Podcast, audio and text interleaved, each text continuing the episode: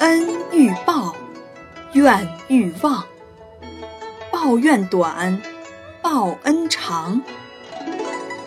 他的意思是说，得了人家的好处，应该想办法去报答；和别人结的怨恨，要想办法去忘掉。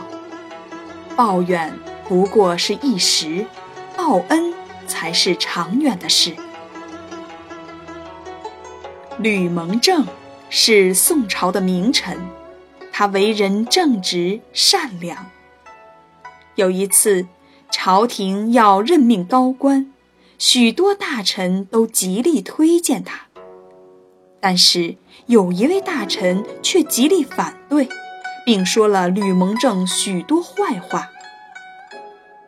经过多次讨论，皇帝还是任命了吕蒙正。过后。有位朋友为吕蒙正遭人非议愤愤不平，告诉他这些情况，并要告诉那人的姓名。吕蒙正劝阻了朋友，他说：“我们不能因为私人恩怨与他争吵。